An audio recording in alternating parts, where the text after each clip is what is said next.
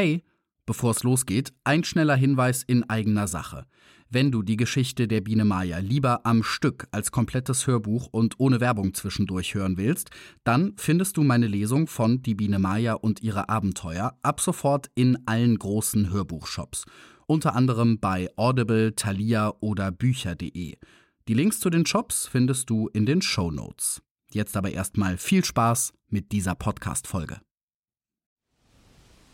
In einem unbekannten Land, vor gar nicht allzu langer Zeit, war eine Biene sehr bekannt. Nicht nur diese Textzeilen, sondern eben auch die Biene Maya kennt in Deutschland wohl jedes Kind und alle, die mal Kind waren. Aber was nicht sehr bekannt ist, die kleine Biene Maya ist schon viel älter als die TV-Serie aus den 70er Jahren. Zum ersten Mal geschlüpft ist sie schon im Jahr 1912 im Roman von Waldemar Bonsels. Und genau dieser Roman wird am 1. Januar 2023 endlich gemeinfrei. Das heißt, die Urheberrechte daran erlischen und jeder darf die Geschichte frei verbreiten oder zum Beispiel als Hörbuch aufnehmen. Genau das habe ich gemacht.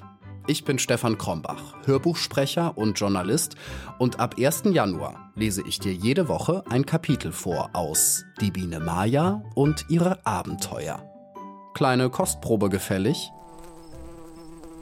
Da hob die kleine Maya ihr Köpfchen, bewegte ihre schönen neuen Flügel und empfand plötzlich, dass das Flugbrett, auf dem sie saß, zu versinken schien – und zugleich war ihr, als glitte das Land unter ihr fort, nach hinten hinfort, und als kämen die großen grünen Kuppeln vor ihr auf sie zu. Ihre Augen glänzten, ihr Herz jubelte. Ich fliege, rief sie. Das kann nur Fliegen sein, was ich tue. Da knackte es, der Grashüpfer sagte Hoppla, und fort war er. Maja war ganz verdutzt.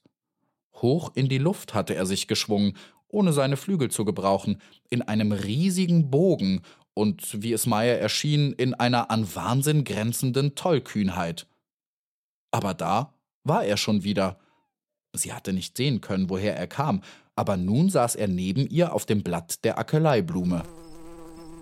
Sie haben sich für einen Rosenkäfer ausgegeben, und gestern sagte mir die Wegschnecke, sie seien ein Mistkäfer.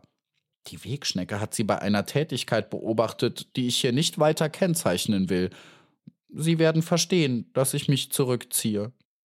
Als Kurt sich von seinem Schreck erholt hatte, wurde er ärgerlich. Nein, das verstehe ich nicht, rief er heftig. Ich wünsche, um meiner selbst willen geliebt zu sein und nicht um meiner Beschäftigung willen. Wie können Sie einen Mann danach beurteilen, wo er sich aufhält? Maja trifft im Roman von Waldemar Bonsels auf allerlei Bewohner der Blumenwiese. Käfer, Grashüpfer, Schmetterlinge und auch die fiese Spinne Thekla. Damit du nicht verpasst, wenn's losgeht, abonniere meinen Hörbuch-Podcast am besten schon jetzt. Bei Spotify, Apple Podcasts oder überall sonst, wo du deine Podcasts hörst. Und ab 1. Januar geht es dann los mit den Abenteuern der kleinen, frechen, schlauen Biene Maya. Ich freue mich, wenn du zuhörst.